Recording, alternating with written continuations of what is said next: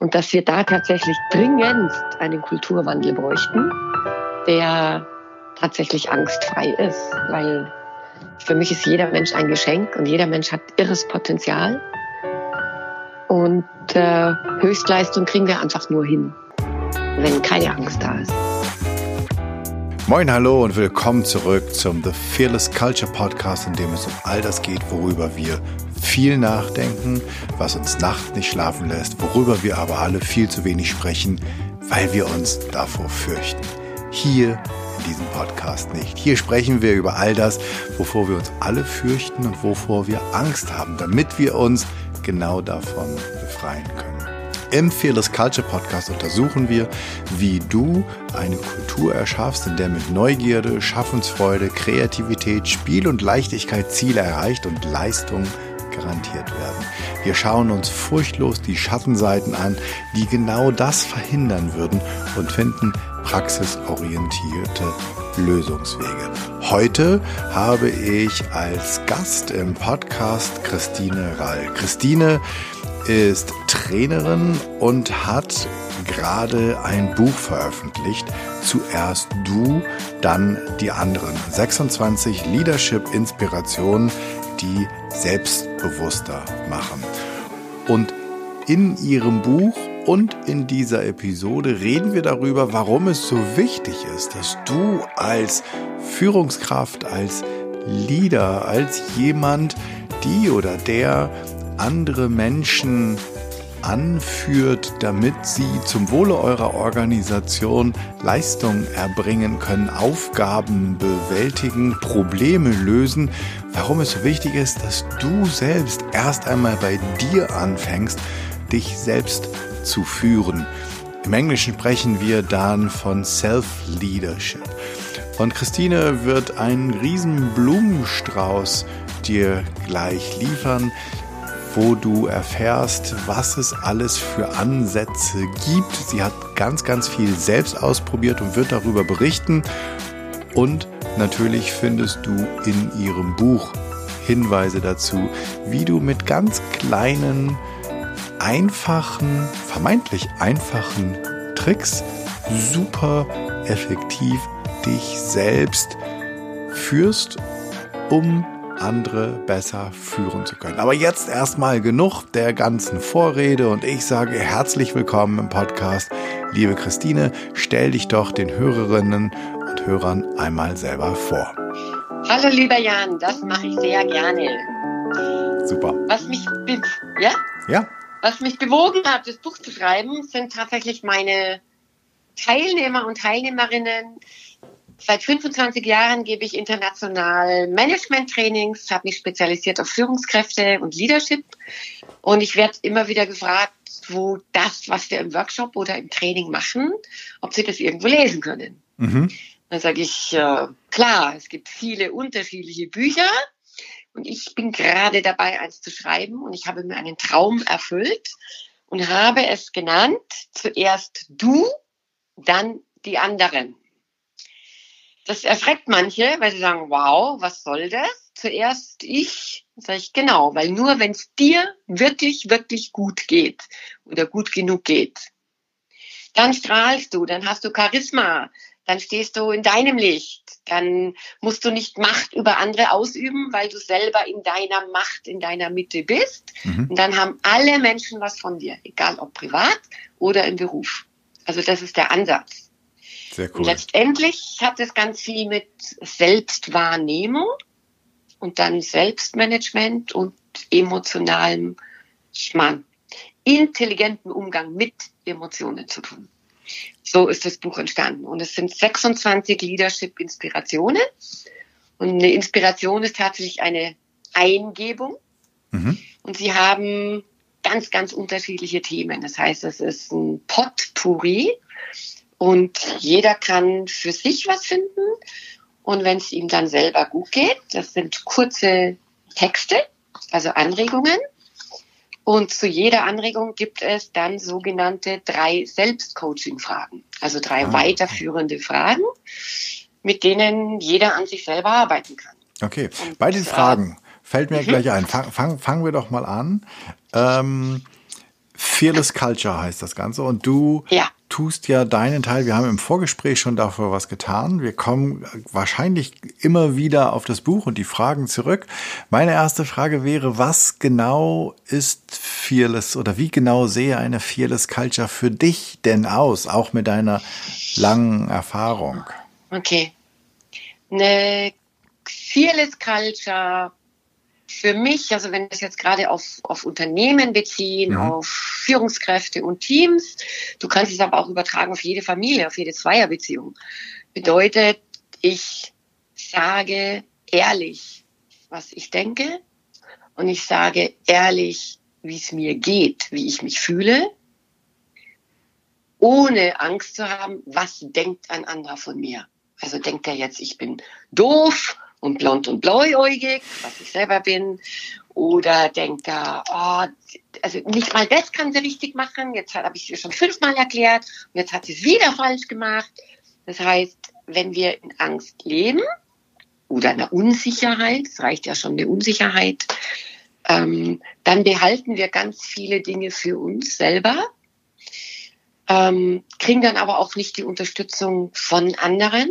Und letztendlich isolieren wir uns. Also mhm. wir werden immer mehr allein, was auch ein Faktor für Burnout ist, für psychosomatische Erkrankungen, die einfach gerade ins Unermessliche steigen.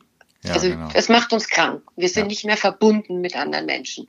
Und Fearless Culture würde für mich bedeuten, ähm, dass Menschen dann auch wirklich an ihre Höchstleistung rankommen, weil sie sich trauen. Also es hat extrem mit Vertrauen zu tun. Ja, sehr schön. Und ich, und ich finde total spannend, wenn ich das noch dazu sagen darf. Ähm, ich meine, Google hat einfach ihre Geld. Und Google hat Research betrieben. Mhm. 2017 gibt es eine Studie. Und sie haben 180 Teams untersucht und wollten wissen, was macht so ein Team zu einem wirklich Hochleistungsteam. Und die sind mit ganz vielen Vermutungen reingegangen. Also äh, je nachdem, welche, welche Persönlichkeit der Chef oder die Chefin ist. Ähm, wie wird geführt, mit welchen Methoden. Äh, haben die Teams klare Ziele, eine klare Vision. Also mit ganz vielen Annahmen. Und ich finde spannend, was als Ergebnis rausgekommen ist. Das Ergebnis ist nämlich, dass nichts von dem äh, zutrifft für ein Hochleistungsteam, sondern Hochleistungsteams sind die Teams, in denen psychologische Sicherheit besteht. Genau. Und das bedeutet nämlich nichts anderes als, ich sage, was ich denke, und vor allen Dingen reden wir auch über unsere Gefühle und auch über diverse Ängste und Befürchtungen. Genau. Das hast, ist nämlich der menschliche Faktor. Hast du mal, du, du durftest du mal in solchen Teams arbeiten? Hast du das selbst mal erlebt? Warst du mal Teil einer Fearless Culture? Huh, gute Frage. Ich habe es tatsächlich immer wieder mal erlebt und ähm, meistens in, ich sage jetzt mal, diversen Abteilungen. Mhm. Also nicht unbedingt jetzt von ganz oben, aber wo Führungskräften das extrem wichtig ist. Und äh, der Clou ist, da haben die Leute Spaß. Also ich habe es mehrmals erlebt und das erste Mal, wo ich es erlebt habe, ist vielleicht ganz spannend. Das habe gar nicht ich erlebt, das hat mein Ex-Mann erlebt, der war zwölf Jahre bei der Bundeswehr als Führungskraft. Und man denkt ja immer, da wird nur sehr, sehr rigoros, sehr autoritär geführt. Mhm. Ähm, was ein Teil von Führung ist. Aber er hat ein Team geführt und die sind, also die wären jede Meile für den anderen gegangen. Die haben heute nach 20 Jahren immer noch Kontakt zueinander.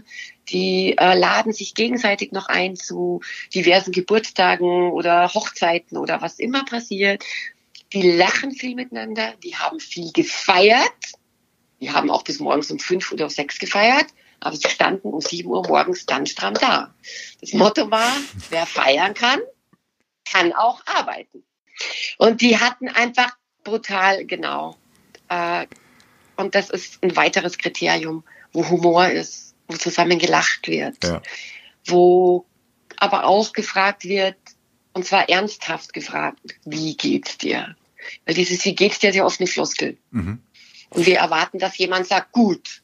Und wir sind schon völlig erstaunt, wenn jemand sagt, frag lieber nicht, mir geht's echt mies. Die, dann, dann denkt jeder schon in, in dein Hilfe, Buch drauf ein, oder?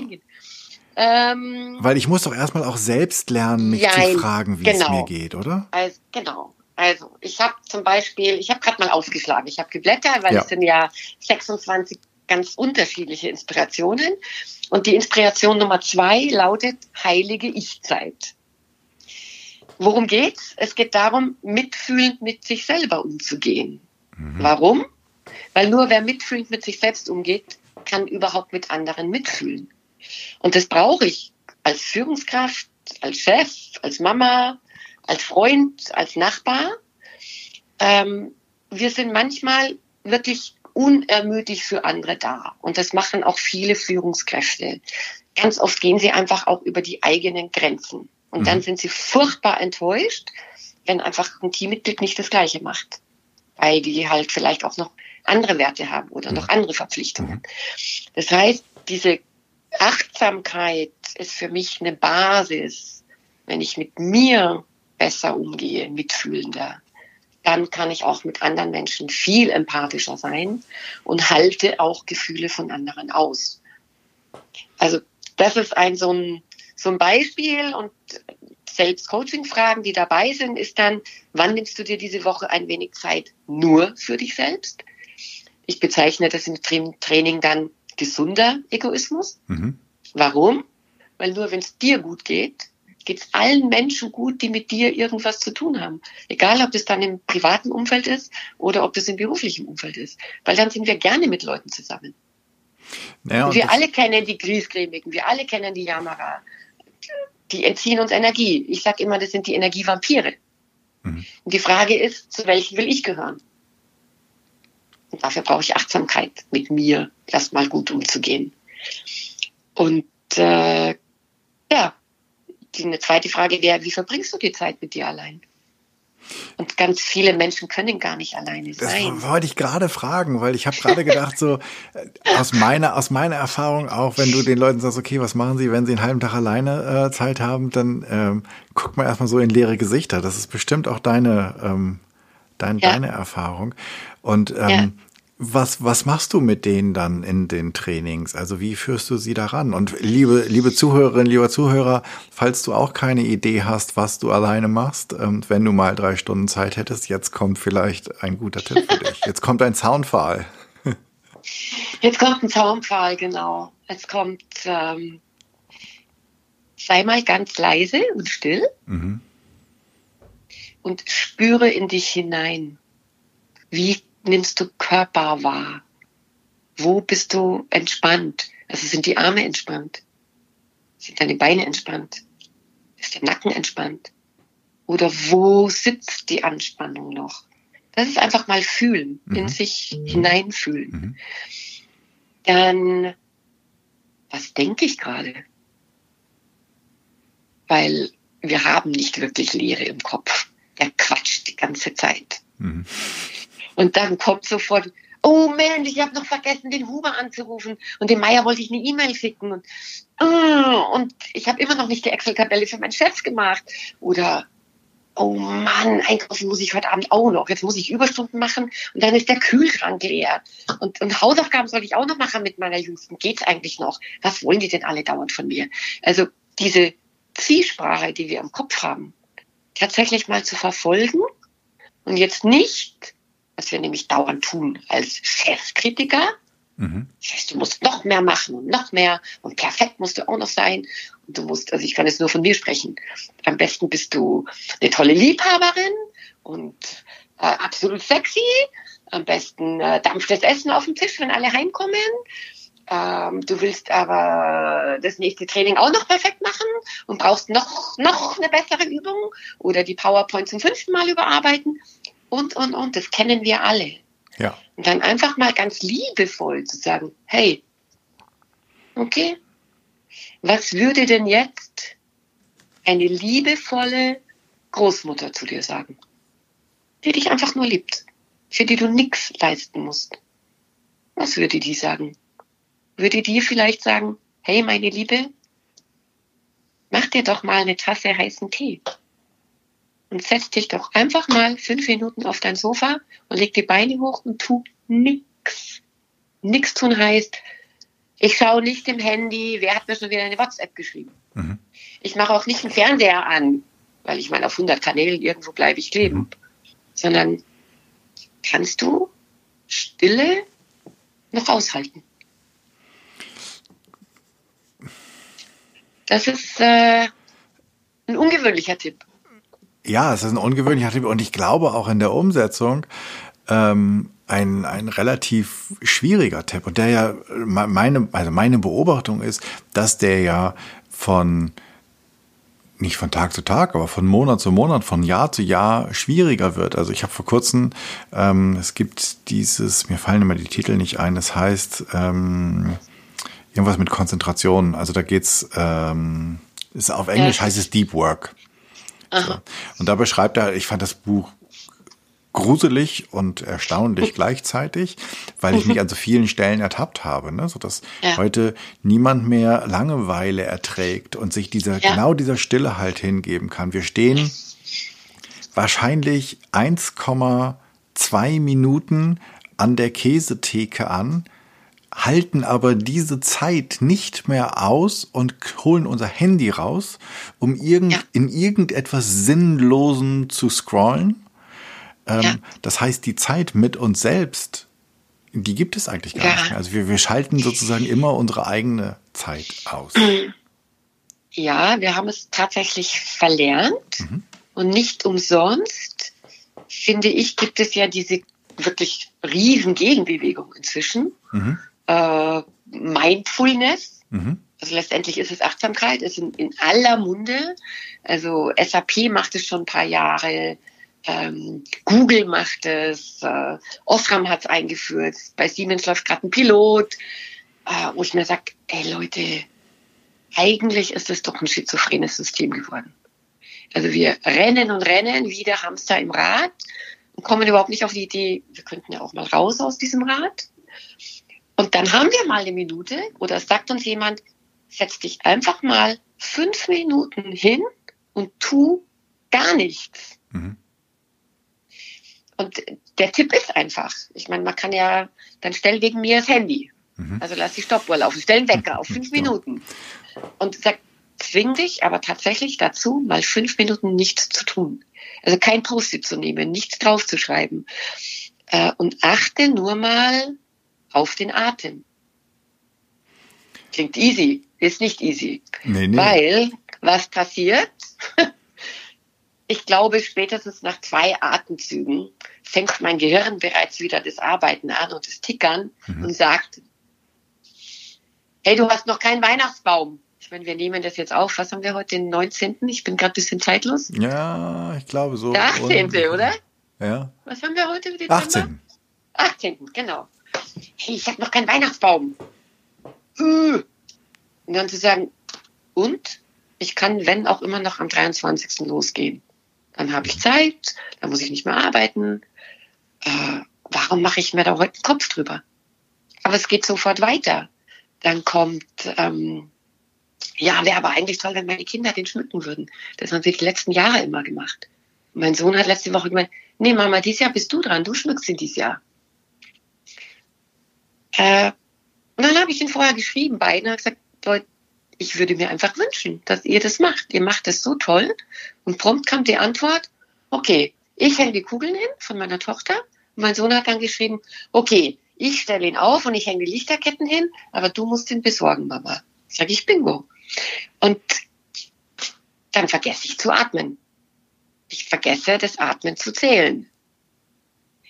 Das heißt, der Kopf ist sofort ganz woanders. Mhm. Und die Kunst ist, wann immer wir merken, dass die Gedanken schon wieder abgeschwert sind, sie wieder zurückzuholen, wieder auf den nächsten Atemzug. Mhm. Und ein kleiner Tipp dabei ist tatsächlich mal, jede Ausatmung zu zählen. Also bei der ersten Ausatmung eine Eins zu setzen. Bei der nächsten Ausatmung eine Zwei zu setzen. Vielleicht kommen wir mal bis zur Drei. Also ich komme ganz oft nur bis zur Eins. Und dann bin ich schon wieder irgendwo. Und irgendwann merke ich es. Und dann ist es praktisch diese liebevolle Disziplin, also nicht eine harte Disziplin, mhm. sondern eine achtsame, eine liebevolle mit sich selbst zu sagen, okay, ich starte wieder bei der Eins und bin mal neugierig, wie weit komme ich überhaupt. Mhm. Und ähm, nichts anderes ist Meditation. Also okay. die Leute meditieren nicht eine Minute oder fünf oder zehn, ohne an irgendwas zu denken. Das kriegen wir als Menschen nicht hin. Außer wir sind zehn Jahre Zen-Mönch und selbst die sagen, auch wir denken immer noch an ganz viele Sachen, aber wir holen uns wieder liebevoll zurück und für konzentrieren uns neu. Für die jetzt Achtsamkeit und Meditation noch neu ist, vielleicht ja. noch nie gehört, aber zumindest noch neu und noch nicht praktiziert ist. Du hast gerade von dem äh, von Search Inside Yourself gesprochen, also von, mhm. äh, von dem Google Ansatz der, der Achtsamkeit. Welchen, welchen Wert hat das für, für das Geschäftsleben, fürs Business? Warum, warum sollte das wichtig sein? Magst du all denen sozusagen, Gerne. die da nicht bei Gerne. sind, dass wir also, die kurz abholen? Genau. Also einfach ganz kurz, jetzt ohne viel Theorie. Ähm, die Neurowissenschaftler haben herausgefunden, mhm. dass unsere Aufmerksamkeitsspanne extrem zurückgegangen ist. Also wir können uns durch diese Digitalisierung, durch diese schnelllebige Welt, dann vieles ist außerdem noch mehrdeutig, es ist extrem komplex geworden. Äh, vieles, was heute noch Gültigkeit hat, ist morgen nicht mehr gültig. Äh, dadurch verliert unsere Konzentration und Aufmerksamkeit. Das heißt, wir können uns nicht mehr so gut fokussieren. Mhm. Und äh, Neurologen, Neurowissenschaftler haben herausgefunden, dass Menschen, die meditieren, wobei wir vielleicht auch nochmal definieren könnten, was das überhaupt ist, äh, diese Aufmerksamkeitsspanne wieder verlängern können. Mhm. Und ähm, sie können sich wieder stärker auf eine Sache konzentrieren. Das heißt, die große Frage ist zum Beispiel, ich finde, also ist eine, eine Mini-Übung, die vielleicht für ganz viele interessant ist. Schaut doch mal, wenn ihr in ein Meeting geht. Wie startet ihr in einem Meeting? Mhm. Die meisten rennen ja von Meeting zu Meeting. Mhm. Das heißt, ich habe die Themen von meinem Meeting, aus dem ich gerade komme, noch gar nicht verarbeitet. Die Agenda ist noch gar nicht abgeschlossen. Ja.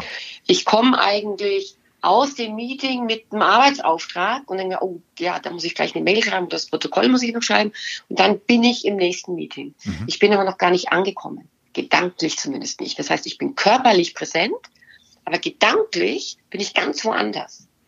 Und ja. äh, diese kleine Übung, die es im Search Inside Yourself zum Beispiel gibt, heißt eine Minute ankommen.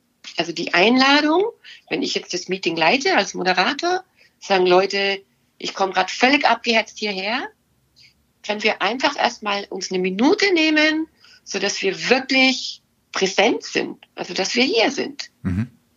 So. Und das ist eine Einladung. Mhm. Weil das am Anfang ja ist es ein bisschen komisch für die Leute, ja.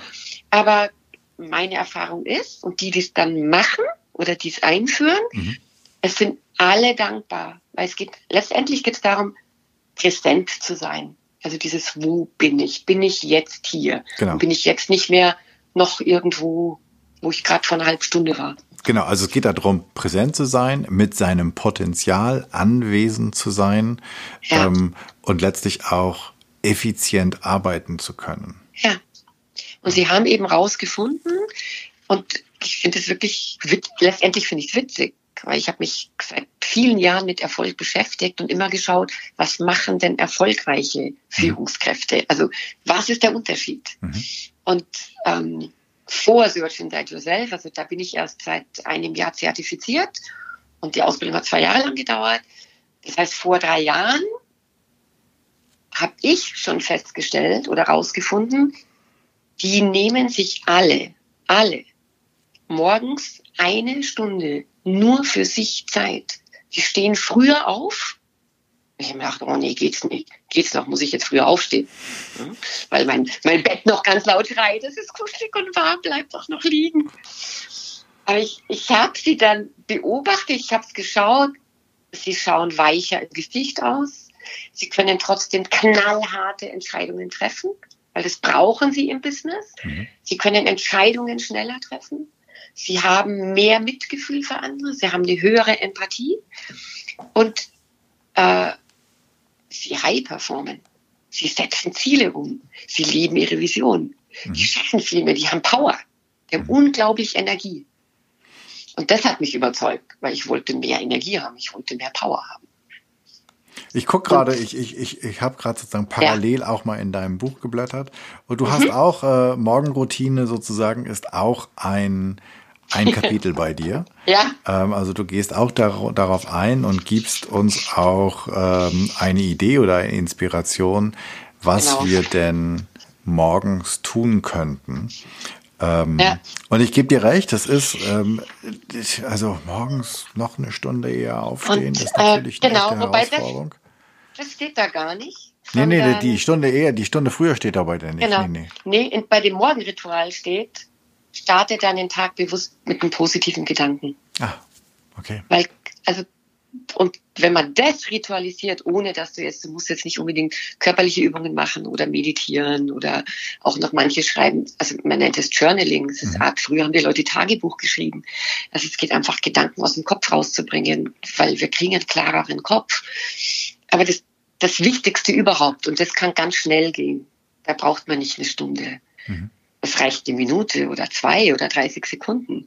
Dieses starte ich positiv oder denke ich, oh nee, muss ich das jetzt alles machen? Ich habe noch gar keinen Bock.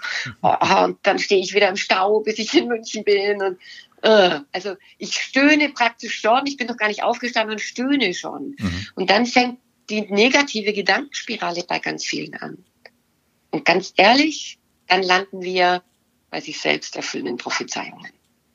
Also wenn ich morgen schon denke, der Tag kann ja nur Mystik werden, mhm dann wird er so. Schaut einfach mal, was passiert. So, und wenn ich das erkenne, und das ist für mich ganz stark Achtsamkeit, also ich muss nicht stundenlang meditieren, sondern sagen, halt, stopp, überprüf meine eigenen Gedanken. Mhm. Denke ich negativ oder denke ich positiv? Mhm. Und wenn ich mich dann zwinge, und ich zwinge mich manchmal dazu, spätestens wenn ich vorm Spiegel stehe, die Mundwinkel nach oben zu ziehen und mich selber anzulächeln, dann gehe ich völlig anders durch den Tag. Das ist das Morgenritual, das ich im Buch ganz kurz beschreibe. Mhm. Ich habe das vor kurzem mal gemacht, dass ich, da muss ich so dran denken, ähm, als ich äh, morgens durch die Stadt habe ich gedacht, okay, ich versuche das einfach mal eine Zeit lang nur zu grinsen oder die Mundwinkel nach oben zu ziehen und bin dann irgendwann am Schaufenster vorbeigegangen und ich hatte schon das Gefühl, ich sehe ziemlich dämlich aus. ähm, und habe dann in den Schaufenster geguckt und gedacht, okay, das sieht ja keiner. Also man selbst hatte schon das, oder ich selbst hatte das Gefühl, nach dem ich grinse. Und dann habe ich ja. vor diesem Schaufenster gestanden und habe gedacht, okay, und jetzt halt mal so, dass man es wirklich, dass daraus ein Grinsen wird. Nicht, ja. dass ich das Gefühl habe, ich habe die Mundwinkel nach oben. Und das war nochmal eine komplett andere Geschichte. Also das wirklich auch nach außen hin zu sehen war, dass du grinst. Ähm, und ich gebe dir komplett recht, das ist äh, wie du, ne, es gibt so tausend Wörter, wie du in den Wald reinrufst, ja. so schallt es heraus. Und natürlich ist, glaube ich, dass das für die Menschen, die führen wollen und die vielleicht eine, ob, ob du sie jetzt fearless Culture nennst oder eine, eine, eine Kultur, der, in der Potenzialentfaltung möglich ist ja. oder, oder größtmögliche ähm, ähm, Effizienz oder High Performing oder sowas. Es geht ja darum, dass wenn du als derjenige, der das Ganze anleitet oder diejenige, die das Ganze anleitet, da einfach mal grimmig ähm, und schlecht gelaunt und total abgelenkt, weil ewig, und das sind häufig, ja, ich erlebe das ganz häufig, wo ich in Meetings bin, wo ich vorher gesagt habe, Handys aus und derjenige, der es als erster rausholt, ist die Führungskraft, wo ich dann mal denke, ja. Alter, das ist nicht dein Ernst jetzt, oder? Genau, geht mir genauso. Und das, was du auch gerade alles genannt hast, letztendlich geht es darum, dass wir geliebt werden wollen. Ich meine, das ist ein Tabuthema in Deutschland. Also bitte noch dazu in Führungsetage. Geht ja gar nicht. Was ich total spannend finde, ist, sobald ich mit internationalen Führungskräften zu tun habe. Mhm. Und das kann schon allein nur Schweiz und Österreich sein. Da sprechen wir auf einmal von Liebe. Auch in der Führungsetage, auch Männer. Finde ich total strange. Und in Deutschland ist es einfach, nein, wir haben den, wir haben den Verstand. Also wir sind völlig getrimmt worden auf unseren Ach, ist Verstand. das echt so? Ist das? Es ist so. Es ist total spannend. Und wenn du dann noch, also ich meine, Österreich und Schweiz ist ja immer noch für mich, also Dach deutschsprachiger Raum. Aber wenn du dann nach Holland gehst, nach Schweden und dann geh mal nach Indien, ganz anders. Da darfst du auf einmal, also du darfst nicht nur darüber reden, Mhm. aber du darfst drüber reden und es wird offener kommuniziert. Und bei uns geht es gar nicht. Und äh, ich habe ja sehr viel in der, also in, in den Unternehmen, die ist immer noch sehr männlich geprägt, vor allen Dingen. Äh, C-Level-Etage. So, und äh, ich finde es auch so schade, die wenigen Frauen, die man dort findet, sind letztendlich sehr männlich. Warum? Weil sie anders sonst nie diese Position bekommen hätten. Genau. Und das finde ich so schade. Also warum äh, bringen wir nicht die männliche und die weibliche Komponente ein- einfach besser zusammen? Und da sind uns manch andere Kulturen vielleicht ein Stück weit voraus. Sie sind uns nicht viel voraus, aber sie trauen sich da vielleicht mehr. Und ich glaube, es kommt so langsam bei uns. Also das ist meine große Hoffnung. Ähm, weil wir einfach, weil wir einfach merken, äh, permanent in dieser Angst zu leben, das darf ich nicht sagen und das darf ich nicht sagen und äh, ich bin jetzt aber traurig oder ich bin jetzt aber wütend oder ich habe jetzt einfach eine bestimmte Befürchtung. Weißt du, was witzig ist, wenn man mit Männern, also meine Erfahrung, Ja. wenn ich mit Männern im Seminar spreche, also mit Führungskräften, ähm, Angst ist genauso wie Liebe erstmal ein völliges Tabuthema. Geht gar nicht. Weil ich würde sie ja in Frage stellen, aber eigentlich stellen sie sich selber in Frage. Also mich brauchen sie gar nicht dafür. Mhm. Wenn ich dann aber ein Stressmodell erkläre und ich von Unsicherheit spreche, weil Stress, dass wir entweder kämpfen oder fliehen, tun wir als Mensch tatsächlich nur, wenn wir uns nicht sicher genug fühlen. Mhm. Das heißt, ich starte immer mit der Sicherheit. Das ist mein Köder. Damit kriege ich sie. So, und dann frage ich ganz blöd, sicher, und was ist dann das Gegenteil von Sicherheit? Also wenn wir uns nicht mehr sicher fühlen, weil nur dann kämpfen wir oder nur dann fliehen wir. Dann kommt so, hm, dann kommt Unsicherheit. Sag ich, okay. Und da bin ich schon mal froh, dass Unsicherheit da ist. Sag, hm. Und da gibt es aber noch andere Wörter auch dafür. Und irgendeiner sagt dann, ja, Angst. Dann sage ich, Bingo. Und in dem Moment habe ich sie. Und dann schauen sie noch mal komisch. Dann siehst du die ganzen Fragezeichen auf der Stirn und in den Augen. Aber dann, haben- dann, das ist genau der Moment, wo sie es dann gefressen haben. Und dann kann ich ganz offen über so Sachen sprechen. Und dann fangen sie auch an, sich zu öffnen. Ja, dann sind wir auf einmal wieder beieinander. Das ist die menschliche Komponente. Genau, in den, in den, ich nenne es immer die patriarchalen Strukturen, weil mir ist es Ja. wichtig, dass ähm, wir die Männer da ein bisschen entlasten, weil das heißt ja nicht, dass nur weil Männer sozusagen die Nutznießer sind dieses patriarchalen Systems, dass sie alle glücklich daran sind, ja? Hm. Also, Nein, wenn gar du dir nicht. anguckst, dass 20 Prozent der werdenden Väter nicht den Mumm haben, nach Elternzeit zu fragen, dann können sich auch Männer in diesem patriarchalen System nicht wohlfühlen. Deswegen relativ wichtig, Ja. dass wir das trennen. Aber es ist genau das, was du sagst. In Genau. einem patriarchalen System oder in einer patriarchalen Hierarchie kannst du über Angst und Liebe und Gefühle nicht sprechen. Und ich finde es ganz großartig, dass du es tust. Und das hast du ja auch im, im, im Vorgespräch schon gesagt, dass du sie Genau. in deinen Trainings und wahrscheinlich in deinem Buch auch gerne zum Fühlen bringst. Ja, auf alle Fälle.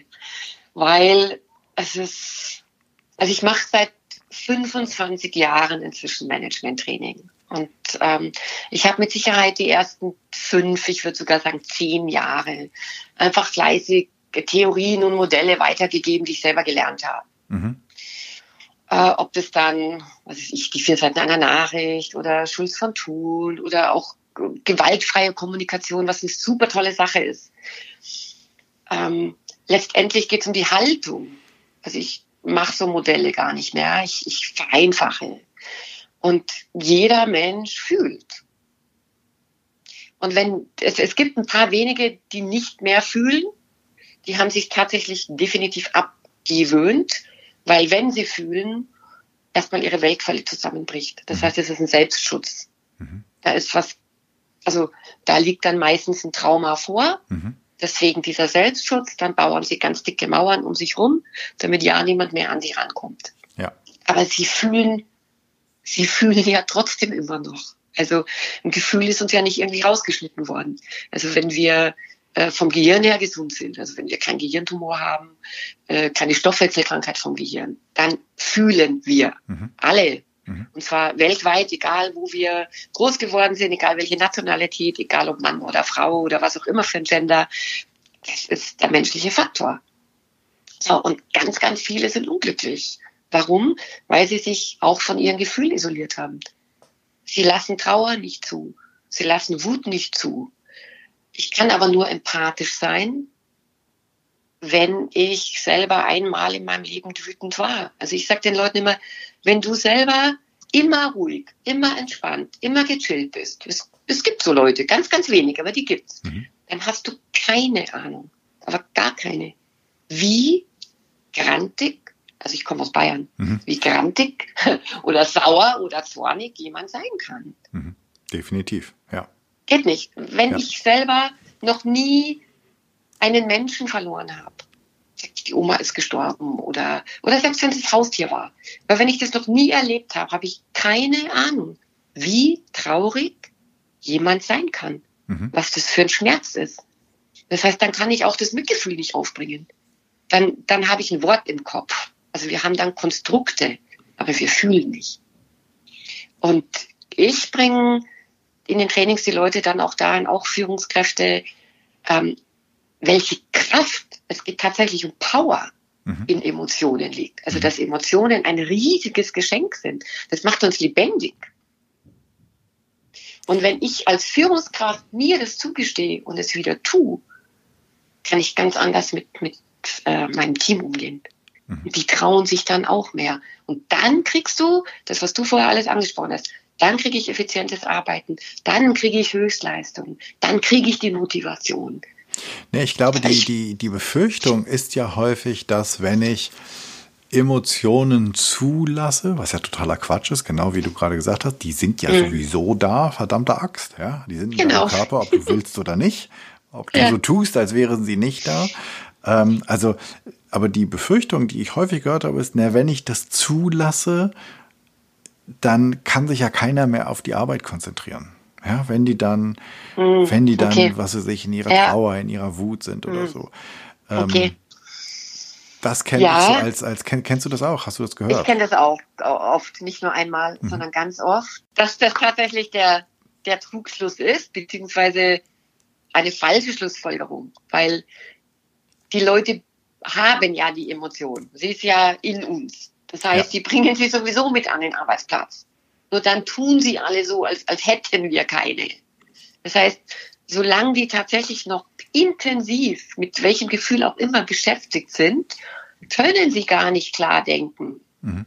Deswegen ist auch emotionale Intelligenz so wichtig. Das heißt, da lernen wir auch, dass ich, ich bin kein Opfer meiner Gefühle, sondern ich kann immer noch die Entscheidung treffen, Jetzt bin ich am Arbeitsplatz.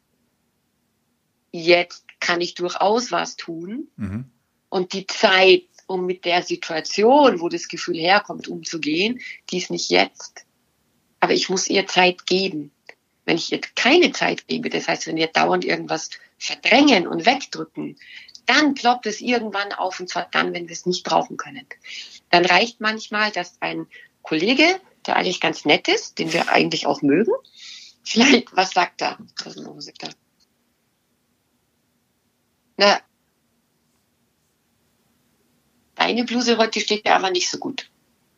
Und wenn es mir schon nicht gut geht, dann nehme ich das völlig persönlich. Das heißt, normalerweise, wenn es mir gut geht, dann würde der jetzt humorvoll eine Erwiderung kriegen.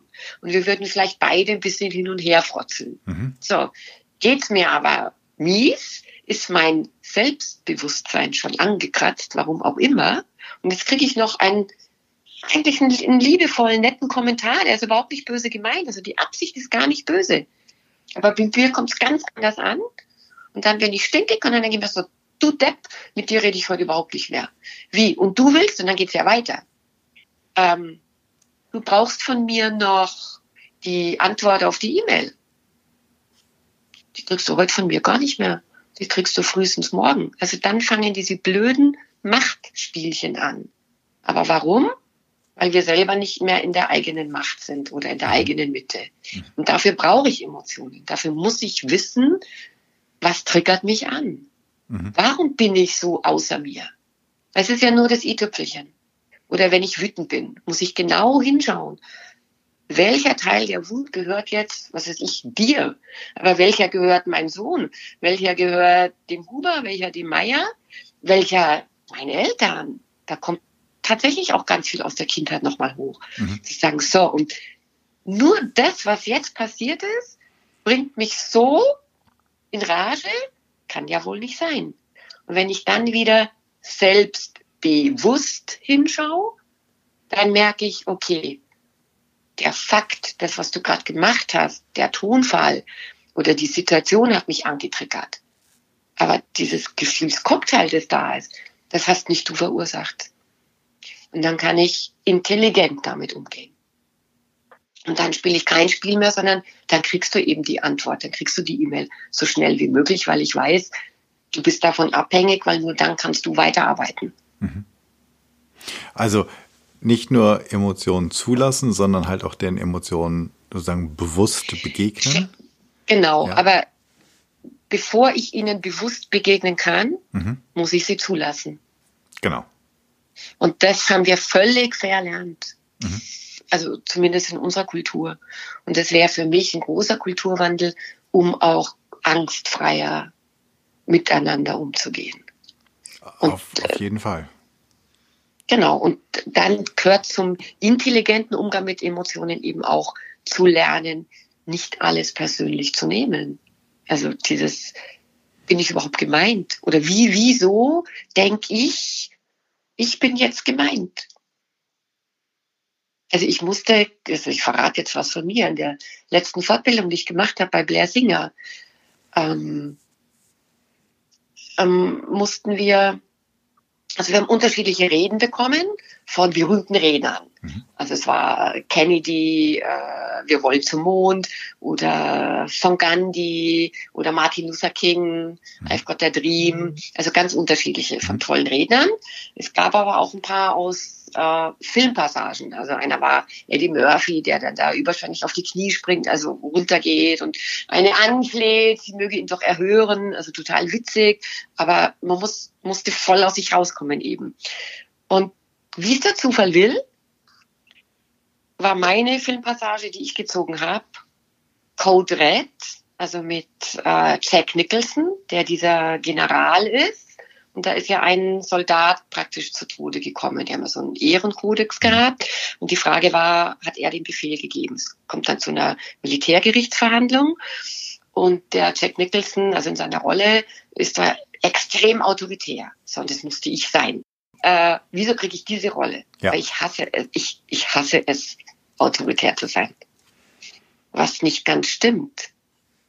Weil wenn ich ganz, ganz ehrlich zu mir bin, und das ist dieser achtsame und selbstbewusste Umgang mit sich, ähm, dann ist es auch ein Anteil von mir. Ich habe einen extrem dominanten Anteil. Ich könnte sonst keine Trainings führen. Mhm. Ich könnte sonst auch nicht Lehrerin an der Schule sein. Das würde nicht gehen. So, die, das Entscheidende ist, wann brauche ich es und wann brauche ich es nicht. Und ich war also voll angetriggert, ich war echt angepisst, dass ich hier jetzt äh, ja so völlig überzogen laut schreien muss und ja yeah, seid ihr das? Also wirklich mit mit Power. Ja. Und hinterher, ich war schweißgebadet. Ich glaube, ich musste das fünfmal machen.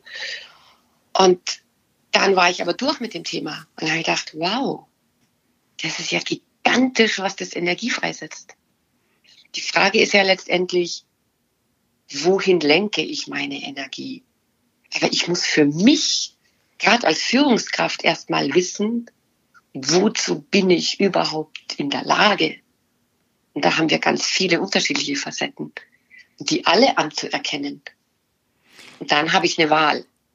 Und dann lande ich bei dem, was Viktor Frankl sagt, der ja ein Überlebender von Auschwitz war, äh, dass wir als Menschen immer eine Wahl haben zwischen Stimulus und Response.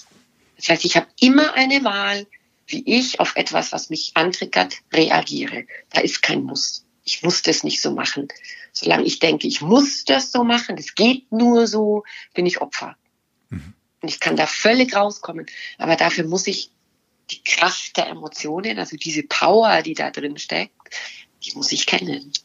Ja, und das, ich, äh, ist ganz, ganz spannend. Ich habe das heute Morgen mit jemandem gesprochen, wo wir uns so die Emotionen angeguckt haben, also quasi in, also die, die ganze Fülle der Emotionen, ja, das, mhm. was wir als Emotionen im Zwischenmenschlichen sowie Emotionen auf der Sachebene sehen und wo wir dann noch geguckt haben, wer reagiert wie. Und wir haben jetzt, weil es einfach auf mhm. der Hand liegt, irgendwie die beiden, den aktuellen und den vorherigen amerikanischen Präsidenten genommen. Egal, wir wollen mhm. jetzt nicht in die Politik einsteigen, wer irgendwie genau. gut ist, sondern einfach nur, und da sieht man ganz einfach, dass der aktuell amtierende Präsidenten halt ein bestimmtes Muster. Also der, der ist sehr begrenzt in dem, was er an Emotionen zeigen kann. Also ich Zumindest nach außen hin, ja, mit dem er in die ja. Öffentlichkeit geht. Wir haben keine Ahnung, was er ist, wenn er alleine ist. Und genau. wenn wir uns den vorigen angucken, der hat sozusagen die, die komplette Klaviatur beherrscht, ja. Also ja. der hat halt auch den, das, was wir ja. heute gerne sehen, den Mächtigen, den, den Dominanten gehabt. Der hat aber auch den total Verspielten gehabt, der da irgendwie genau. mit, mit, mit den Leuten sozusagen, also wo es zumindest die, ob es das wirklich war, zumindest hat, ist das das Bild, was er gezeigt hat. Wie den Liebevollen, genau. wie den Ehemann, wie den Vater. Ähm, und er hat sozusagen diese ganze Facette an sich abgebildet. Und das finde ich, genau. finde ich super, dass du das jetzt gerade ansprichst, weil ich dieses Thema halt heute Morgen auch noch hatte. ähm, dass es so wichtig ist, dass man sich selbst auf dieser Karte verortet und halt auch guckt, okay, in welchen Bereichen spiele ich mich leichter? In welchen Bereichen bin ich genau. natürlicher zu Hause? In welchen Bereichen bin ich weniger natürlich zu Hause, aber die ja. trotzdem für mich wichtig sind zu erobern, ja. damit ich halt ein, ja. gerade als, als, als, als, als Leader, als Führungskraft, als jemand, der Kultur mitformen will, ähm, ja. oder dem einen Rahmen geben will. Ich glaube, das ist das, ist das richtige Wort. Genau. Derjenige, der den Rahmen halten will, quasi genau. diese ganze Palette erschaffen kann. Und als, als Führungskraft ist es das, was du sagst, mit diesem Rahmen halten. Ich muss den ganzen Raum halten. Und, und dafür brauche ich Power. Total. Also wenn ich die nicht, wenn ich die nicht habe, deswegen muss ich aber nicht brüllen und deswegen muss ich nicht schreien. Und ich darf sogar mal brüllen und mal schreien. Aber ich muss wissen, was passiert, wenn ich es tue. Ja. Und ich muss wissen, mache ich das jetzt gerade absichtlich? Aus welchem Grund? Aber wie kennen mich, also ich bin hoffentlich nicht nur so, sondern wie, wie kennt mich mein Team? Also genau das ist ja die Authentizität. Und die erfolgreichsten Führungskräfte, die haben ganz viel Charisma. Mhm. Die haben durchaus Ecken und Kanten. Mhm. Da ist nicht alles abgeschliffen. Mhm. Aber da weiß dann auch das Team drum. Und das Schöne ist, das Team darf das auch. Das darf das auch zeigen. Und dann wird es einfach wieder menschlich. Und dann fangen die an, motiviert miteinander zu arbeiten. Und was auch noch dazu gehört, also auch da ist ein großes Plädoyer von mir, das ist tatsächlich auch eine Inspiration, dieses Fun haben, Spaß haben. Also ich, ich finde es so, ich finde es wirklich grausam, dass so viele Menschen arbeiten ohne Freude, mhm. ohne Spaß. Ich meine, also für mich ist das wie meine Metapher, die ich habe, ist, die Leute sind lebendig begraben. Wie furchtbar ist das denn? Ja. Naja, aber das, da, da, das ist, das, also die, die Reihenfolge, die wir gerade haben, die ist sehr gut. Wenn du halt vorher nicht in dieser Fülle sein darf, das heißt, wenn du die ja. Sicherheit nicht hast, wenn der Rahmen, der Raum nicht gehalten wird, dann, und ich, doch, ich, ich sage, ich, ich durfte einmal in solch einem Rahmen arbeiten, wo niemand so vertraut war, dass er aus dem Herzen lachen konnte. Das ist jetzt wahrscheinlich ein bisschen übertrieben, Boah, aber, aber es war ja wirklich so, es, es, war wirklich furchtbar. Es war wirklich eine, eine, eine, eine sehr unschön, ein sehr unschöner Rahmen, ähm, wo niemand wirklich sich sicher gefühlt hat, zu sein, ah. so wie er oder wie sie war. So. Aber also was passiert denn? Die, weil wir auf Fehlerkultur auch vorher schon mal angesprochen ja. hatten. Die Leute fangen doch dann an zu vertuschen.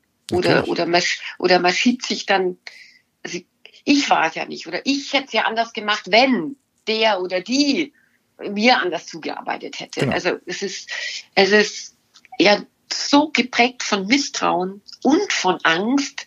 Also ich, ich finde es furchtbar.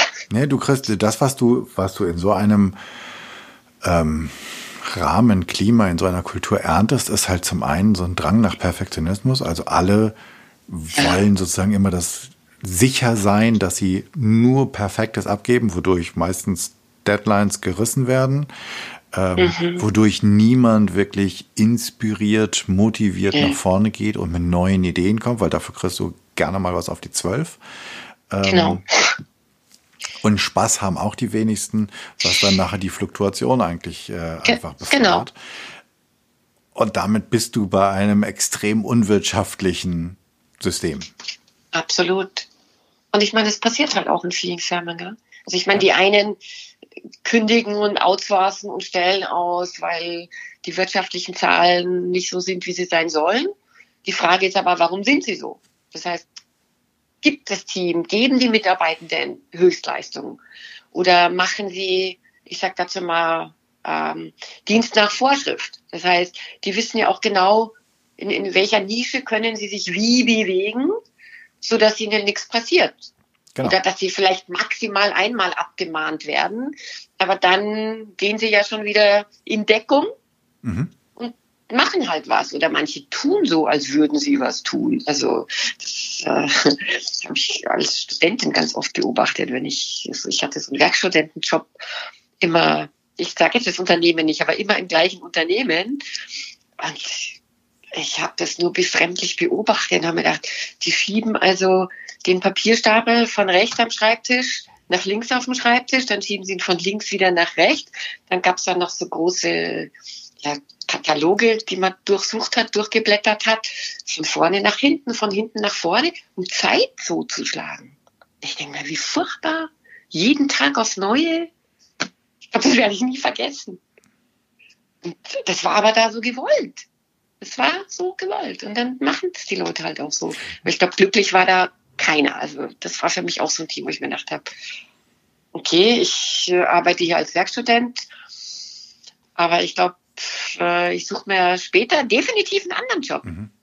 Und du ja, hast ich, mich ich auch glaube, gefragt, ich habe auch andere erlebt. Also ich habe auch tolle Teams erlebt. Ähm, also es gibt ein paar, und das merkst du bereits, wenn du bei der, also an der Rezeption reinkommst. Da merkst du bereits Atmosphäre. Und es zieht sich 100%. das ganze Unternehmen durch alle Abteilungen. Und da gibt es ein paar wenige, wo ich sage, wenn ich je, was ich nicht vorhabe, aber wenn ich je eine Festanstellung wollen würde wieder, dann würde ich mich da bewerben. Drei, vier habe ich. Okay. Aber das ist auch eine spannende Frage, die ich auch ab und zu schon mal im Podcast ähm, diskutiert habe. Glaubst du eigentlich, dass Kultur von oben nach unten oder von unten nach oben geht? Das ist tatsächlich eine total spannende Frage. Ich finde, es ist beides nötig. Also mhm. klar, wir haben ja auch diesen Spruch, äh, was der Fisch stinkt vom Kopf. Genau. Ja, warum? Wenn ich in einem Unternehmen bin, das ganz stark hierarchisch geprägt ist mm, und ich dann so eine autoritäre Führungskraft, und zwar egal ob Mann oder Frau, weil das, Frauen können auch so autoritär sein. Total, ja. Ähm, dann sagen Mitarbeiter ganz oft, ich, ich, ich würde ja, aber ich darf ja nicht. So, das heißt, sie schränken sich selber ein. Sie sind nicht mehr so kreativ, sie sind nicht mehr so innovativ. Nach dem Motto, bringt ja sowieso nichts. Und dann landen die ganz schnell, es gibt so eine andere Äußerung, die heißt dann, also genau, die heißt, bringt ja nichts. Was auch manchmal ist, diese Führungskraft sitzen wir jetzt aus, weil in zwei Jahren haben wir sowieso wieder einen neuen Manager. Also warum sollen wir uns alle zwei Jahre auf einen neuen, der wieder was völlig Neues will, einstellen? Und da appelliere ich dann schon auch ans Team oder an die Mitarbeiter, sagt, Leute, aber es ist eure kostbare Lebenszeit. Wie wär's denn, wenn ihr wirklich euer Bestes geben würdet? Weil das ist mein Anspruch. Mhm. Egal wo ich bin, egal was ich mache, ich gebe mein Bestes, weil ich will ins Spiegel schauen. Ich muss mich ertragen. So. Das ist ja, das ist, genau, das ist, das ist das, was ich halt immer denke, was ich auch in, in, in diesem ganzen Kulturkontext denke. Genau. Dass dieser eine Tag sozusagen, der wird abgezogen. Den kannst du ja von deinem, von deinem eigenen Maßband abschneiden. So, und du hast ihn genau. entweder genutzt und Spaß dran gehabt und genau. hast dich, dich und andere bereichert, bist gewachsen, hast was gelernt, hast dich gerauft und wieder ja. aufgerafft. Oder halt nicht. Ja. Und man kriegt, also ich, ich krieg nicht jeden. Mhm. Aber die Chance ist schon da, wenn du also ich gehe dann wirklich die, die knallharte Schiene. Also wenn ich dann solche Leute habe, egal ob Führungskraft oder Mitarbeitender oder Mitarbeitende, ähm, dann sage ich, also ich frage provokant, willst du leiden? Weil sie leiden ja. So. Und dann kommt auch ganz oft die erste Reaktion des Unverständnis, aber ich bleib dran und ich brauche auch keine weiteren Fragen. Ich frage dann, geht's dir gut? Und dann kommt schon so ein hm, oder na, nee, nicht wirklich oder eigentlich. Sag ich, was heißt eigentlich? Geht's dir gut, ja oder nein? Kommt es ja aus der Mitte? Kommt es ja aus dem Herzen? Nee, dann kommt schon das nie. Sag ich, okay, wenn es ja nicht gut geht, heißt es, du leidest. Naja, so richtig leide ich ja nicht. Ja, aber so ein bisschen, oder? Ja, schon. Dann sag ich, okay, deine Entscheidung. Mein Job ist es, dir aufzuzeigen, was du machst die Entscheidung, mhm. ob du weiterhin leidest oder ob du jetzt dein Bestes gibst oder ob du trotzdem Spaß hast, obwohl alle anderen blöd sind, die Entscheidung nehme ich dir nicht ab. Ich kann dir nur aufzeigen, was passiert. Und da äh, macht schon bei manchen, also nicht bei allen, aber bei manchen setzt dann das Aha ein. Und dann kommen sie praktisch auch das erste Mal aus ihrer Opferrolle. Ja. Und dann kann man fantastisch mit den Leuten weiterarbeiten. Und was ich Ihnen auch sage, das war ja deine äh, Frage, Kultur von unten nach oben oder von mhm. oben nach unten. Mhm. Wie findet Kulturwandel statt? Ich sage dann den Leuten im Training immer oder auch mal in einem Einzelcoaching, ähm, du bist ein Teil der Kultur. Also wir können doch nicht so tun, als hätte ich mit der ganzen Sache nichts zu tun. Sag ich, wer ist denn Kultur? Mhm in einer Gruppierung, in einem Team, in einer, ob das jetzt eine Profit-Organisation ist oder eine Non-Profit-Organisation. Jeder, der da ist, ist Teil der Kultur. Mhm. Das heißt, damit habe ich auch Verantwortung, in eine Veränderung zu gehen, wenn ich was verändern will. Ich finde die, die Frage halt immer dann genau, genau da spannend, wo Menschen dann sagen, na, ich kann sowieso nichts tun. Mhm. Das muss ja die, die, die da ich, oben Genau, aber das stimmt nur sehr bedingt. Also was ich dann mache mhm. ist, ähm, das habe ich auch bei Stephen Covey gelernt, die sieben Wege zur Effektivität. Mhm. Ähm, worauf habe ich Einfluss? Also die, die große Frage ist, liegt mein Fokus, also mhm. meine Gedanken, eher pessimistisch auf all dem, was ich nicht verändern kann? Das wäre das, was du gerade angesprochen hast, Jan. Ich kann ja sowieso nichts tun. Ja. Das heißt, je mehr ich mich darauf fokussiere, umso mieser, umso schlechter geht's mir und ich fühle mich immer ohnmächtiger. Genau. Weil ich, ich, ich habe ja gar keine Macht mehr dann. So. Dann sage ich, okay, es gibt aber noch einen anderen Bereich und der andere Bereich heißt, und worauf habe ich Einfluss? Wäre, wäre es denn, wenn ich allein den minimal, und wenn ich sage, und wenn er echt extrem eingeschränkt ist, aber ich habe immer noch Einfluss darauf, ob ich heute positiv durch die Welt gehe mit einem Lächeln oder ob ich heute griesgrämig durch die Welt gehe. Ich bin komplett ich, da fängt mein, so, da fängt mein Einfluss an. Ja. Sag ich, und dann geht's ja weiter. Sag ich, vielleicht kenne ich ja jemanden, wenn wir jetzt wieder im Unternehmen sind, im Team, und ich sag, Mensch, die, also es ist jetzt ein fiktiver Name, die Natascha, die kann super gut mit dem Hubert. Ich komme mit dem Hubert nicht gut klar. Aber ich weiß, die Natascha geht zweimal in der Woche mit dem Tennis spielen. Und ich habe einen super Draht zur Natascha. Und ich habe es das dem Hubert auf meine Art schon fünfmal erklärt, aber irgendwie kapiert das nicht. Aber ich kann ja jetzt mal ja Natascha sagen, du Natascha, du könntest mir mal einen riesen Gefallen tun. Du gehst doch morgen Mittag mit dem Hubert wieder Tennis spielen. Könntest du ihm mal sagen, dass ich die Präsentation von ihm nicht eine Stunde vor dem Meeting brauche, weil dann habe ich null Chancen, nochmal drüber zu gehen, sondern wenn ich sage, ich brauche die um 8 Uhr morgens, dann brauche ich die um 8 Uhr morgens. Und Natascha sagt dann, ja klar, mache ich. So, und nächste Woche kriege ich die Präsentation vom Hubert nicht fünf Minuten vor dem Meeting, sondern ich kriege sie morgens um acht. Mhm. Vielleicht kriege ich sie um halb neun. Und dann habe ich meinen Einfluss vergrößert. Das heißt, auch da viel kreativer zu sein und letztendlich auch, es gibt ja noch ein ganz anderes Wort dafür, das ist, gehe ich lösungsorientiert vor. Also suche ich, habe ich immer nur das Problem im Fokus? Mhm. Dann wird sich nicht viel tun. Und dann sage ich, okay, wie könnte ich es lösen? Wie könnten wir es lösen? Und wenn ich wirklich keine Idee habe, Leute, welche Ideen habt ihr? Ich bin gerade völlig in meiner beschränkten Denkleistung. Und äh, das hat was. Also ich würde auch jeder Führungskraft dringend raten, die eigenen Mitarbeitenden ein Stück weit dahingehend zu erziehen und zu sagen, Leute, ihr könnt gerne jederzeit zu mir kommen. Ich bin immer für euch da. Das sollen sie aber nur sagen, wenn sie es wirklich ernst so meinen. Also nicht als Floskel, mhm. sondern mhm. ehrlich so meinen. Das macht den Unterschied aus. Und dann würde ich ihnen sagen, aber ganz ehrlich, mich interessiert nicht das Problem, sondern ihr kommt bereits mit zwei Lösungen. Das heißt, ich gebe den Freiraum, ich gebe den Freiheit, ich gebe den Möglichkeiten. Ich sage, er arbeitet eine und dann kommt. Und dann kann es sein, dass ich entscheide, dann kann sein, dass ich vielleicht eine dritte oder eine vierte Lösung habe. Aber ich möchte, dass ihr nicht nur mit dem Problem oder der Frage kommt, sondern dass ihr bereits mit einer Lösung kommt.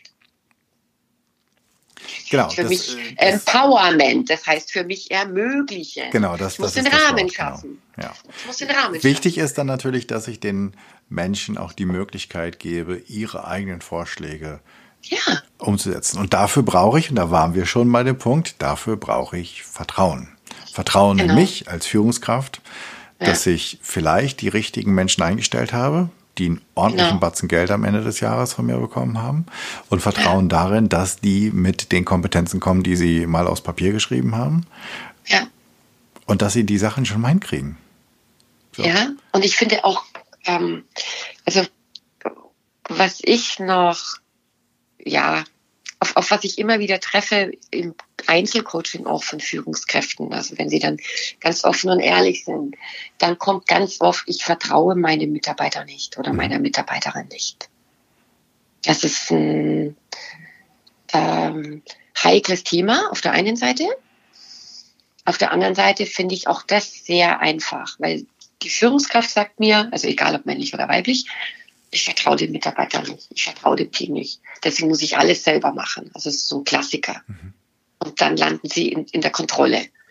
Und dann kommt vielleicht noch als Persönlichkeitsanteil der Kontrollfreak schon dazu, der Perfektionist mit dazu. Das heißt, sie, sie machen es ja auch nicht so, wie ich das machen würde. Das heißt, welches Vertrauen habe ich, dass sie es auf ihre Art auch hinkriegen, halt anders. Und da bleibt tatsächlich nur über, zu sagen, Vertrauen kann ich nicht kaufen. Vertrauen ist eine Entscheidung. Vertrauen ist eine Grundeinstellung. Das finde ich schön. Vertrauen ist, ist, eine Entscheidung, finde ich. Ja, es ist, eine, es ist eine Haltung. Ja. Weil du kannst sie nicht kaufen. Nee. Nee, und, und, und du, du kannst dir nicht, kannst, du kannst, du kannst sagen, nicht beibringen. Ich muss vertrauen, muss man sich erarbeiten. Ne? Da sind wir dann beim kleinen Prinzen oder sowas. Ja. Ähm, aber du bist ja, du, da geht's ja nicht um eine Liebesbeziehung, sondern ich glaube auch, nee. dass das Vertrauen viel mehr, also natürlich kann, nee, ich glaube ganz fest, Vertrauen ist eine Entscheidung. Ich entscheide mich, dass ja. ich vertraue in mich, dass ich die richtigen Leute ausgesucht habe und ja. ich vertraue diesen Leuten jetzt, dass die ihren Job machen. Und ich vertraue dann auch wieder mir, dass ich handeln kann und Entscheidungen revidiere oder da reingrätsche oder eventuell ganz ehrlich mir ins Spiel gucken muss und sagen muss, die Entscheidung ja. war nicht gut, die du getroffen hast. Ja. Das und das ist, ist auch ein so toller was. Mensch, aber der sitzt auf dem ja. falschen Platz. Ja. Und da muss ich dann ähm, als, als Führungskraft manchmal extrem harte Entscheidungen treffen. Aber der Mitarbeiter oder die Mitarbeiterin ist ja auch unglücklich. Also wenn genau. sie wirklich am falschen Platz genau, sind, wenn, genau wenn, so wenn sie die, die Talente, die Stärken, die Fähigkeiten. Oder ich muss mir überlegen, als Führungskraft, okay, kann ich denn dieses Teammitglied dahin weiterentwickeln? Also was, was brauchen sie? Welche Skills? Äh, welche Kurse oder Trainings gibt ja. Welche Unterstützung brauchen sie von mir? Äh, vielleicht muss ich es nochmal anders erklären. Vielleicht äh, gebe ich sie erstmal zwei Monate äh, an die Seite von jemandem und sie können, äh, wie sagt man da, by doing, learning by doing. Learning. so, also es gibt so viele Möglichkeiten. Es ist nicht immer, ja, ich muss dem jetzt kündigen oder vielleicht ist er einfach nur in meiner Abteilung nicht passend, ja. aber äh, in einer anderen Abteilung wäre derjenige glücklich. Aber dafür muss ich ja, achtsam sein, Selbstbewusstsein, Vertrauen und ich finde tatsächlich Vertrauen haben, dass jeder Mensch sich weiterentwickeln kann, wenn der Mensch es will. Wenn mir einer sagt, ich, wenn mir einer sagt, ich will nicht, dann habe ich tatsächlich ein ernsthaftes Problem als Führungskraft. Ja. Und dann muss ich andere Gespräche führen. Sag mal, liebe Christine, wir sind ja. schon ganz schön weit gekommen. Wow. Und ähm, ich glaube, wir könnten, also ich könnte auf jeden Fall noch ein bisschen, aber vielleicht müssen wir das irgendwann anders nochmal fortsetzen. Ähm, wir haben die Stundenmarke gut gerissen. Wow. Ähm, war so kurzweilig, unglaublich. Ich fand's auch, ich fand's total cool. Deswegen sage ich, ich könnte jetzt noch lange weiter quatschen. Aber unsere Zuhörerinnen und Zuhörer, ich glaube, die ähm, wollen wir sozusagen mit dem, mit dem Thema jetzt irgendwann mal ein bisschen abschließen. Ja. Ähm, und um das, um abschließen zu können, wäre meine Frage, gibt es auch ganz besonders im Hinblick auf dieses wunderschöne Inspirationsbuch, was du geschrieben hast, gibt es da eine Frage oder gibt es eine Antwort, auf die ich keine Frage gestellt habe? Also hast du da noch ein Thema, das wir nicht geschnitten haben? Oh, oh viele. Das war jetzt die völlig falsche Frage, Jan. Ah. Weil okay, also du musst jetzt noch zwei Stunden dranbleiben. Stunden, ja, nein, aber ich, ich komme ganz gerne wieder mal in deinen Podcast, wenn ich darf. Super gerne. Das hat mir tatsächlich viel Spaß gemacht. Ähm, ich, ich kann den Zuhörern tatsächlich eine Frage weitergeben. Und die heißt, all das, was du machst, also gerade im Job, mhm. macht es dir Freude Liebst du das, was du tust? Ich könnte jetzt auch fragen, welche Leidenschaft hast du? Mhm. Ist das, was du tust, deine Berufung? Und hat es was mit deinen eigenen Werten mhm. zu tun? Also kannst du vielleicht nicht alle, aber deine wichtigsten Werte, die du hast, in deinem Beruf leben. Super wichtig. Dann werden die Leute nicht krank, dann kommen sie auch nicht ins Burnout. Dann, denn wir können durchaus auch 16, 20 Stunden arbeiten, sogar auch über ein paar Wochen hinweg. Mhm. Aber es muss Sinn machen. Das ist genau. das, was äh, ja, Dr. Seligmann sagt. Also die Glück, glücklich sein, also all unsere Incentives, Geld und was wir so kriegen, noch ein tolles Auto, hält nur kurzfristig an. Mhm. Die größte Glückseligkeit finden wir, wenn das, was wir tun, Sinn macht. Für wen auch immer. Ich finde, das ist ein schönes Schlusswort. Ich finde auch, Ast rein, damit haben wir auch noch eine der Grundsäulen, die ich von meiner Grundannahme sozusagen mit äh, genau. in dieses Gespräch eingebaut. Fantastisch. Als kleine Abschlussfrage, gibt es, wenn, wenn ich dir eine, und du warst ja jetzt gerade in Indien, ähm, auf diesem Speaker-Training. Wenn ich dir eine Bühne hinstellen würde und du könntest vor 100 Leuten sprechen, Frage A, vor wem möchtest du gerne sprechen? Frage B, worüber würdest du gerne sprechen? Ich würde gerne vor CEOs sprechen und vor mhm. C-Level-Führungskräften, mhm. weil das tatsächlich die Führungskräfte für mich sind oder die Menschen für mich sind, die die größten Stellschrauben drehen können. Und die Welt verbessern können. Deswegen würde ich gern vor denen sprechen. Worüber? Über Leadership mit Power, mit Purpose und mit People, weil auch diese Führungskräfte sind nicht alleine. Alleine kriegen wir gar nichts geschafft, sondern wir brauchen andere Menschen. Power, Purpose, People. Sehr schön. Also, Christine, wenn du einen Buchtipp hättest, welches Buch würdest du unseren Hörerinnen und Hörern empfehlen? Und zum Zweiten mhm. natürlich die super spannende Frage, dein wunderbares Buch mit den vielen Inspirationen. Zuerst du, dann die anderen. Wie komme ich daran? Okay. Ich fange mit dem zweiten an. An ja, mein genau. Buch, an mein Buch kommt ihr, äh, indem ihr mir ganz einfach eine E-Mail schickt, denn ich habe es im Selbstverlag gedruckt und erst nächstes Jahr soll es dann auch auf Englisch geben und da stelle ich es dann in Amazon. Also die deutsche Ausgabe stapelt sich bei mir im Wohnzimmer. Ihr bekommt das Buch, wenn ihr mir eine E-Mail schreibt an info Mhm. at und dann mein Name Christine Mhm. mit ch minus rall Richard Anton Ludwig Ludwig.de Und das kostet? und das kostet 19,90 Euro. Super. sind 26 Leadership-Inspirationen, jeweils mit drei Selbstcoaching-Fragen dabei und auch gleich Platz, um in dem Buch zu schreiben. Dann braucht man nicht extra wieder Zettel. Also eine absolut runde Sache. Und, Ich habe es hier liegen. Es ist Super. ein wunderschönes Buch, sind, äh, ist hübsch bebildert, äh, schön gemacht und es macht Lust, damit zu arbeiten. Kann ich hier sagen. Und ich verdiene nichts daran. Ähm, trotzdem, die, trotzdem die kleine Werbung.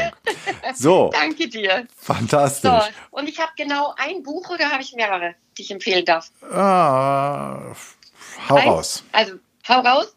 Also, ein, ein Muss für mich, ich sage immer liebevoll, meine zweite Bibel ist von Stephen Covey, die sie, also auf Deutsch heißt Sieben Wege zur Effektivität. Mhm. Der englische Titel ist Seven Habits of Highly Effective People. Mhm. Ähm, kleiner Tipp, der Vorspann ist sehr trocken. Also da hätte ich fast das Lesen aufgehört, aber ich habe es gebraucht für ein Training, weil ich die Fortbildung dort gemacht habe. Dann fangt einfach an bei der ersten Habit. Da wird es sehr praktisch. Ich finde, er hat tolle Beispiele. Äh, man findet auch ein paar Übungen drin. Äh, es geht einfach darum, das Ich zu stärken und dann ein gemeinsames Wir aufzubauen, das wirklich synergetisch ist. Eine tolle Sache. Super. Ja. Und noch eins? Wenn du hast. Ja?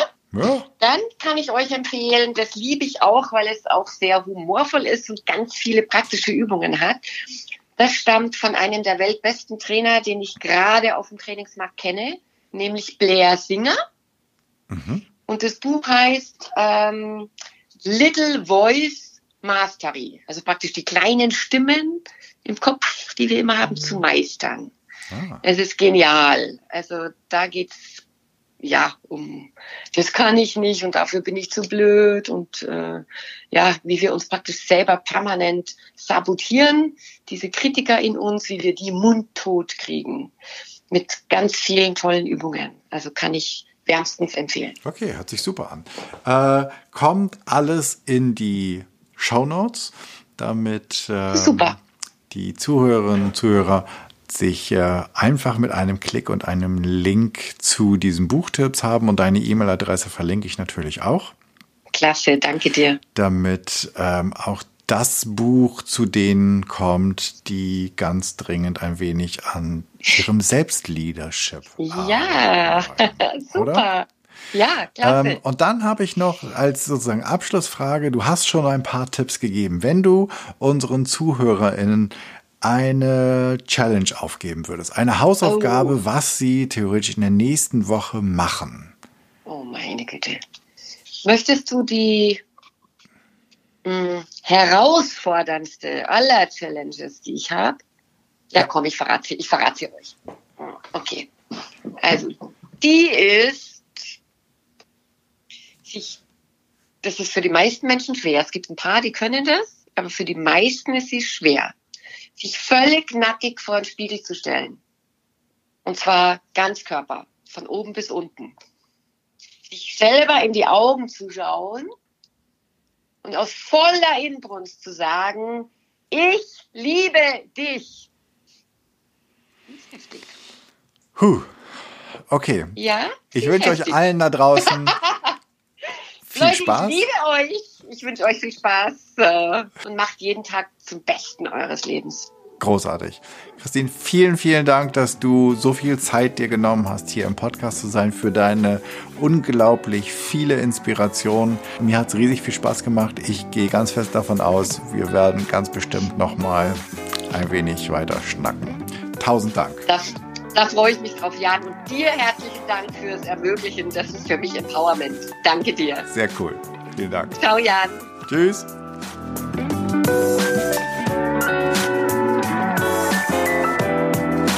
Wow, das war mal eine Menge an Input für dich. Dank dir fürs Zuhören. Ich hoffe, es hat dir gefallen, es hat dich neugierig gemacht und dich vielleicht inspiriert, einmal darüber nachzudenken, wie du selbst furchtloser wirst, wie du dich selbst noch besser führen kannst und eine Fearless Culture erschaffen kannst. Ich freue mich über dein Feedback und Ideen, was ich noch tun könnte, was ich noch machen kann, was ich besser machen könnte. Für mich ist dieser Podcast ein Herzensthema und dein Feedback bedeutet mir sehr viel.